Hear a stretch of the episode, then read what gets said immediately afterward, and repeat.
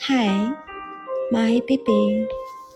Today we have a podcast.